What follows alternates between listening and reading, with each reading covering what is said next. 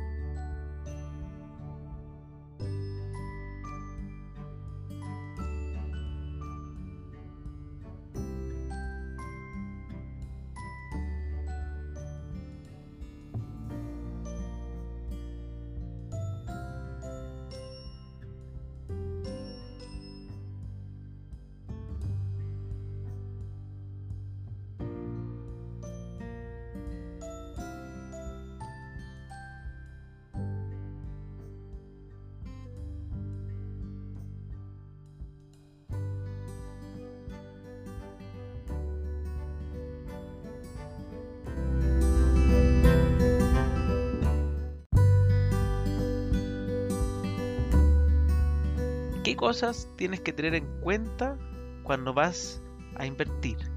Porque aquí es clave conocerte a ti mismo, conocer tu perfil financiero. Acá, bueno, un detallito, también es súper bueno saber que cuando uno se embarca en una inversión de este tipo, una inversión inmobiliaria, que es algo de, de gran tamaño, al final eh, esta es una de las inversiones de las más grandes que uno puede hacer en su vida, obviamente, porque son, estamos hablando de, palabras mayores. Tú normalmente te apalancas a través de instituciones financieras, que es un poco el detalle que vamos a contar a continuación. Entonces, estás adquiriendo una deuda por algo que vale y tiene harto valor y que esperas que crezca y que sea un activo que te ayude a jubilar bien, a heredar bien o hacer simplemente negocios de compra-venta que también es muy válido y arrendarlo volverte un pequeño inversionista, realmente un pequeño empresario. Y esta decisión creo que hacerla solo, obviamente, es, una forma de tomar los riesgos y hacer las cosas. Pero como dicen por ahí, uno solo puede avanzar rápido, pero acompañado puedes llegar muy lejos. Yo no conozco a nadie que haya subido el Everest solo. Entonces, si ustedes tienen pareja, tienen amigos, tienen cualquier persona cercana de confianza este negocio, no, no lo hagan solo, solo. Obviamente nos tienen a nosotros que le ayudamos con consejo y todo, pero siempre las decisiones grandes, tómenlas, apóyense, ya sea en su pareja, en un amigo de confianza que se conozca del tema, invítenlo por favor, porque creo que es una decisión que es importante. Entonces, si creen que esto que van a, hacer, si se van a convertir en inversionistas y están pensando en hacerlo ahora, ahora pronto, creo que es muy bueno que inviten a esa persona de confianza a estos mismos grupos. Cuando uno está pensando en invertir, acá hay un tema bastante importante, por lo general me imagino que todos o gran parte de los que están escuchando estos audios están pensando hacerlo a través de un crédito hipotecario o de alguna manera, de, una forma de financiamiento apalancado que se llama. ¿Qué, ¿Qué, quiere decir esto?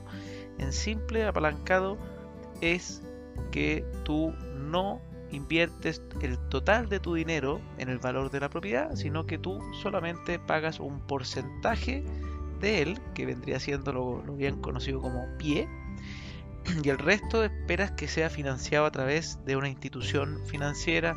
Entonces uno, por ejemplo, eh, pide, para hacerlo bien en simple, tú quieres pedir una propiedad que vale 1000 y tú vas a pagar, por ejemplo, solo 200, por ejemplo, y el otro 80, 800 te lo presta la institución, entonces tú te apalancaste por 5, porque tú pasaste solamente un 20% del valor de la propiedad. Eso es, eso apalancarse y esos beneficios que trae obviamente es que los, el crecimiento de la propiedad es por 5, no, no, de la propiedad, me refiero de, lo, de, lo, de la plata que tú invertiste versus el retorno que tú vas a obtener, es por 5. Porque, por ejemplo, si tú invertiste 200 en una propiedad de 1000 y esa propiedad de 1000 subió 50, uno podría decir, ah, subió un 5%, pero 5% sobre 1000.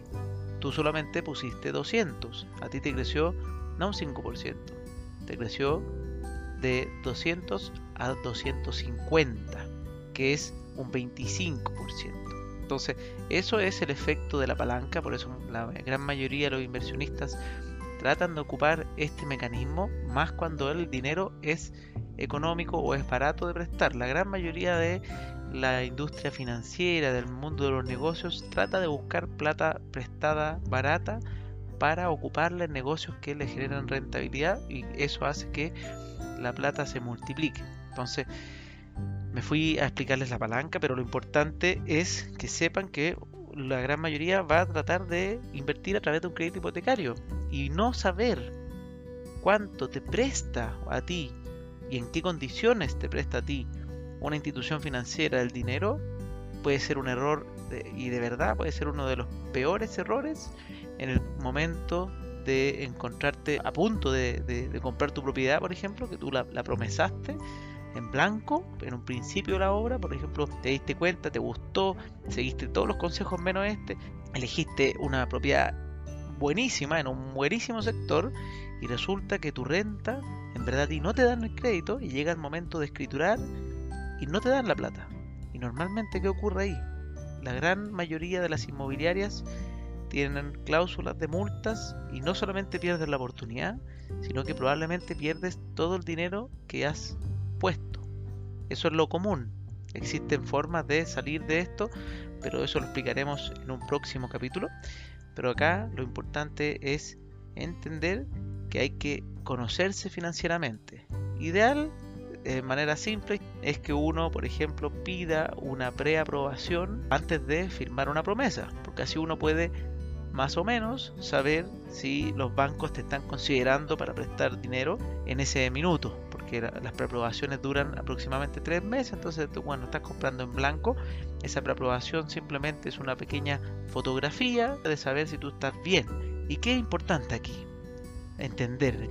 Todo eso, casi la gran mayoría, eh, a veces desconoce esta información que es bueno anotarla. Por ejemplo, un tip básico es conocer tu capacidad de cuánto te van a prestar.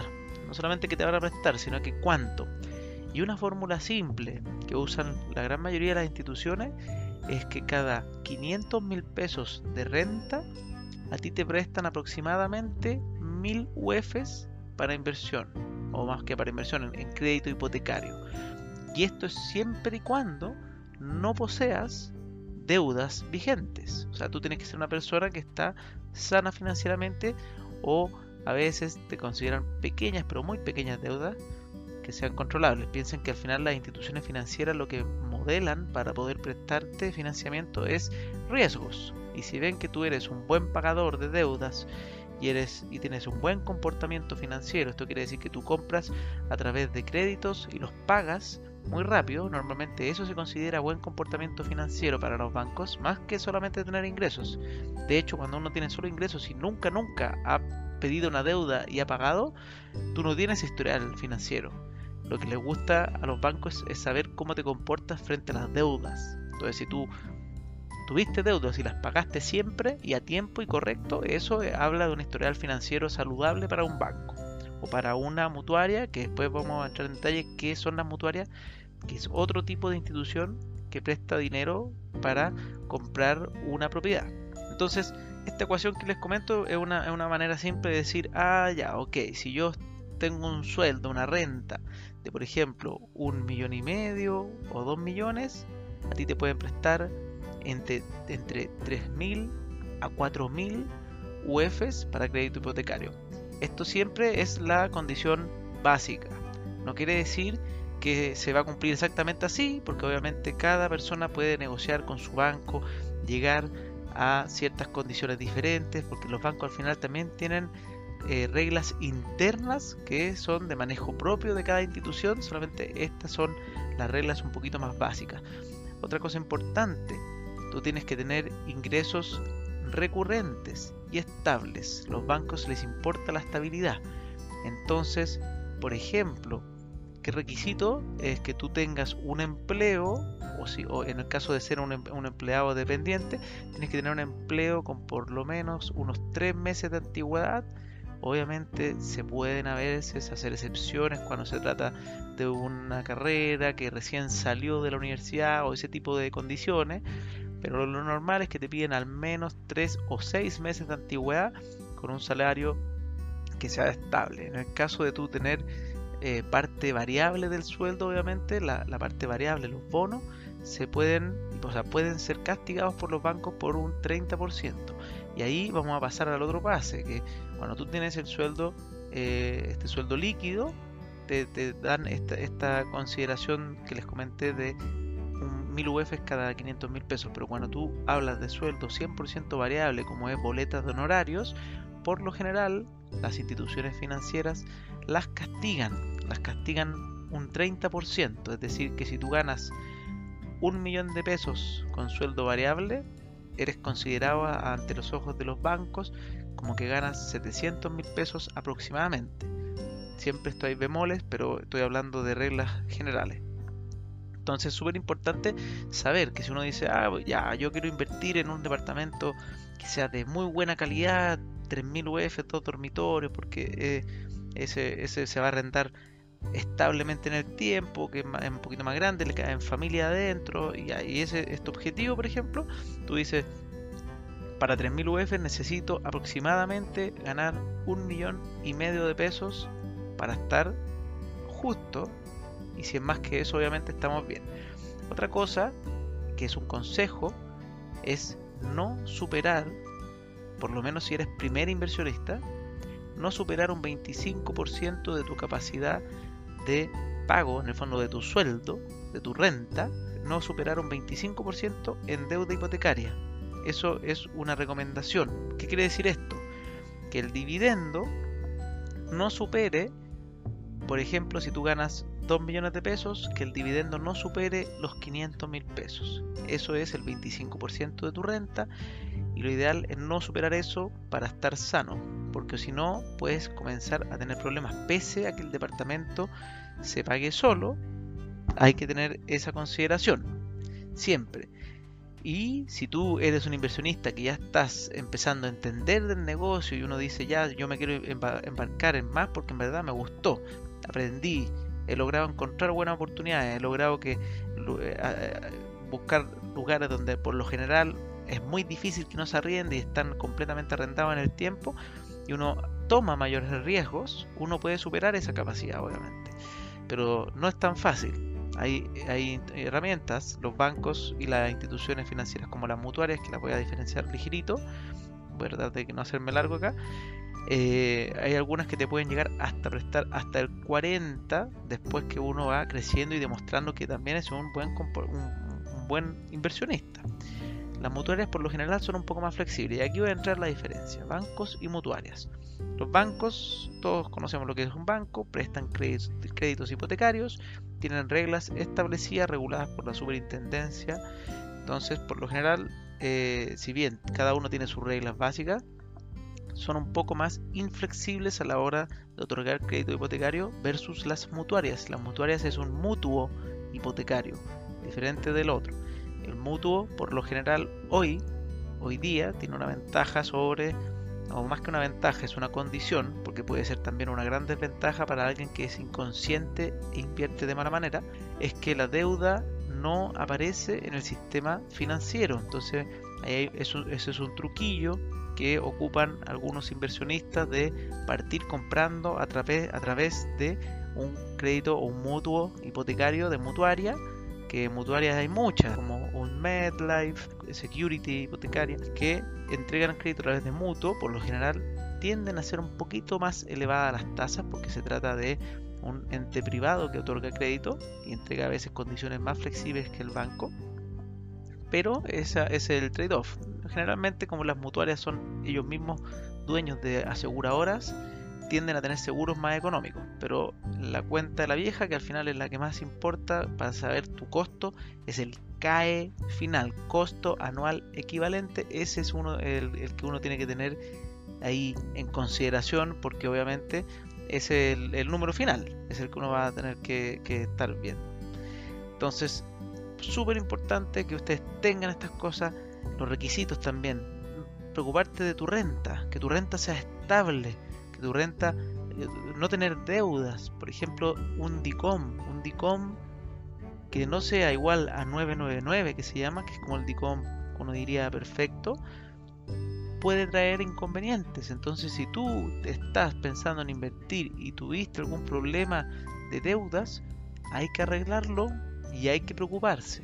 Y uno mismo tiene que preocuparse. Todos los que estén aquí, que quieran invertir a través de empresas, normalmente a, a las empresas les piden una mayor serie de documentaciones que a las personas naturales. A las personas naturales les piden solamente sus liquidaciones, un estado de situación, sus 12 cotizaciones, en el fondo para que, para que te demuestran estabilidad y con esos, esos documentos uno empieza ya a armar su perfil financiero. En el caso de las empresas te piden por lo general las últimas dos declaraciones anuales de impuestos.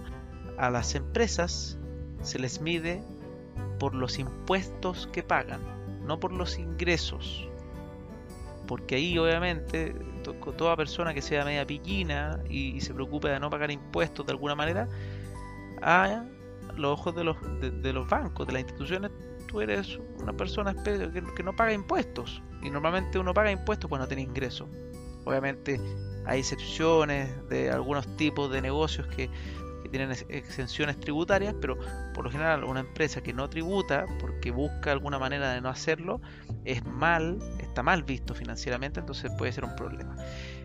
Bueno, estos son muchos temas, ya llevo harto tiempo, harto tiempo hablando, no, no quiero extenderme mucho más, pero espero que les haya eh, quedado claro el punto de fondo. El punto de fondo es conocerte tú financieramente antes de tomar la decisión, conocer si te pueden prestar el dinero, porque obviamente es lo más importante, y no pedir más de lo que puedes. Eso es crucial.